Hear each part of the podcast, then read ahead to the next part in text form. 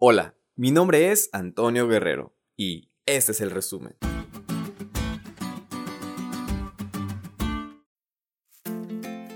Durante esta semana seguimos estudiando el desarrollo del libro de Deuteronomio, del cual podemos rescatar las siguientes conclusiones y enseñanzas prácticas para nuestra vida.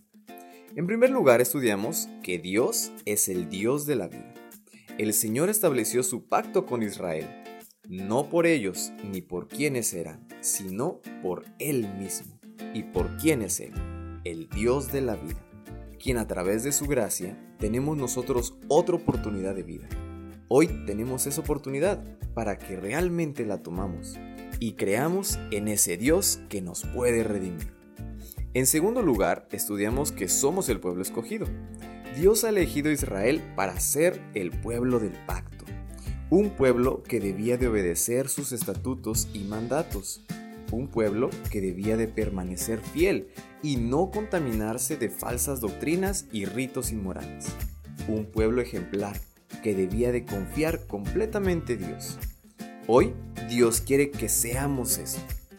Y en tercer lugar, estudiamos a un pueblo santo. Y claro, si es llamado por Dios, debe ser un pueblo santo.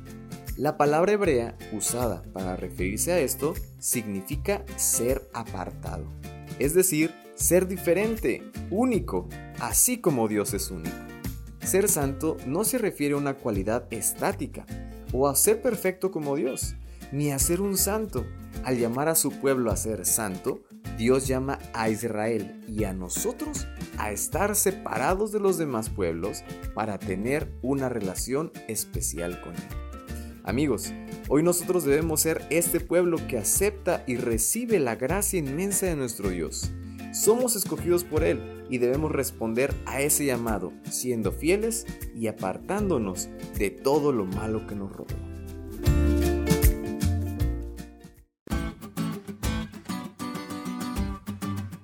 ¿Te diste cuenta lo cool que estuvo la lección? No te olvides de estudiarla y compartir este podcast con todos tus amigos. Es todo por hoy, pero mañana tendremos otra oportunidad de estudiar juntos.